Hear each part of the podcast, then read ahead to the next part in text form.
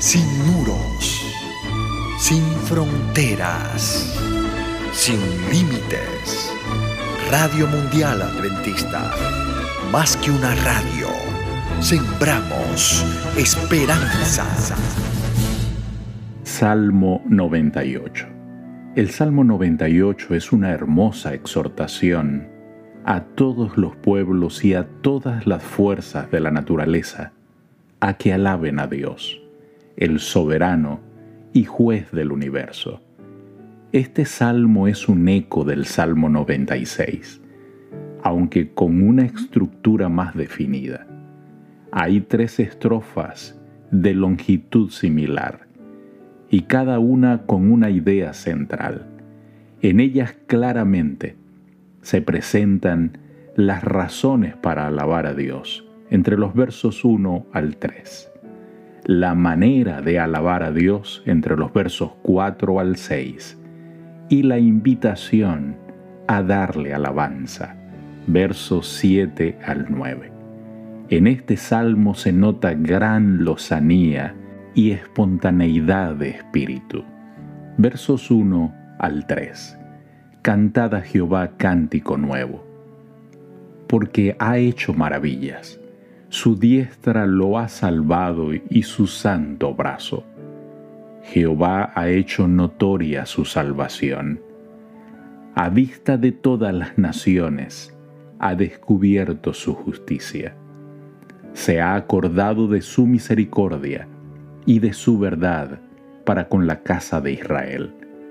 Todos los términos de la tierra han visto la salvación de nuestro Dios. Este salmo comienza con una sublime nota de alabanza. Las manifestaciones divinas eran tan públicas que todos los pueblos que rodeaban a Israel podían observar el poder de Dios. La idea de un cántico nuevo se encuentra en muchos lugares de la Escritura. Isaías, por ejemplo, capítulo 42, verso 10, Apocalipsis capítulo 5, verso 9, el concepto de un cántico nuevo significa que debe haber algo nuevo y dinámico en la adoración y en las canciones que entonamos a Dios. Miriam, la hermana de Moisés, no utilizó una canción egipcia. Débora no utilizó la canción de Miriam. Estas deben ser canciones nuevas, basadas en nuevas ocasiones de triunfo.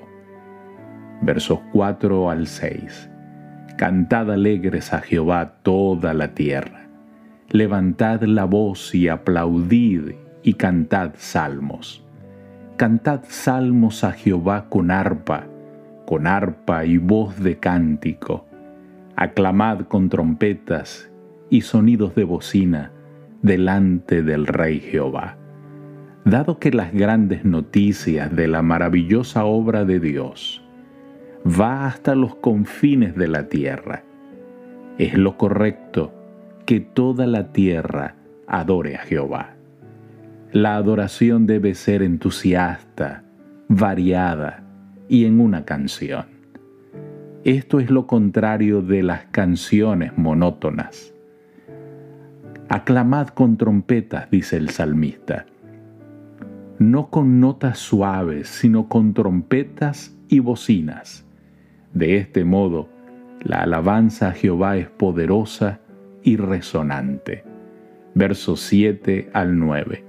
Brame el mar y su plenitud, el mundo y los que en él habitan.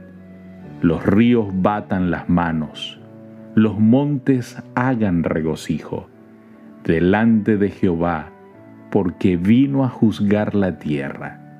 Juzgará al mundo con justicia y a los pueblos con rectitud.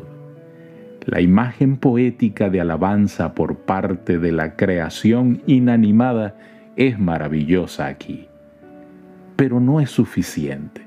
La alabanza también debe venir de aquellos que en el mundo habitan una referencia a todas las personas. El salmista presenciando en el Espíritu el cumplimiento de la promesa, la llegada del Cristo y la gloria de su reino.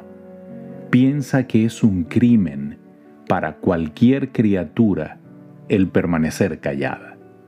Él ordena a toda la tierra que rompa en regocijo, porque vino a juzgar la tierra. La fuerte y profunda alabanza descrita en este salmo no es sólo por las maravillosas cosas que Dios ha hecho, es también por el trabajo que está a punto de hacer, juzgar al mundo con justicia, su justo gobierno y reino es un descanso bienvenido por toda la creación que ha sufrido bajo el pecado y la rebelión de la humanidad. En el mundo antiguo, y a veces incluso en el presente, la justicia era rara. Los jueces eran sobornados o guiados por ideologías y prejuicios. La idea de un juicio con equidad realmente es un descanso.